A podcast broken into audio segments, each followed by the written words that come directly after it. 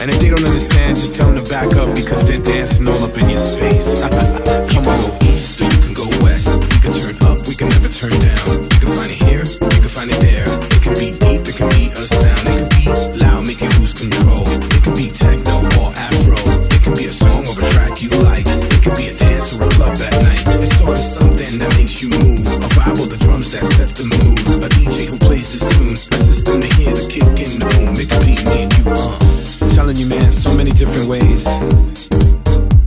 I mean, you just have fun with it, man. That's what house music is. It's just about having fun. Positivity, good energy, sweat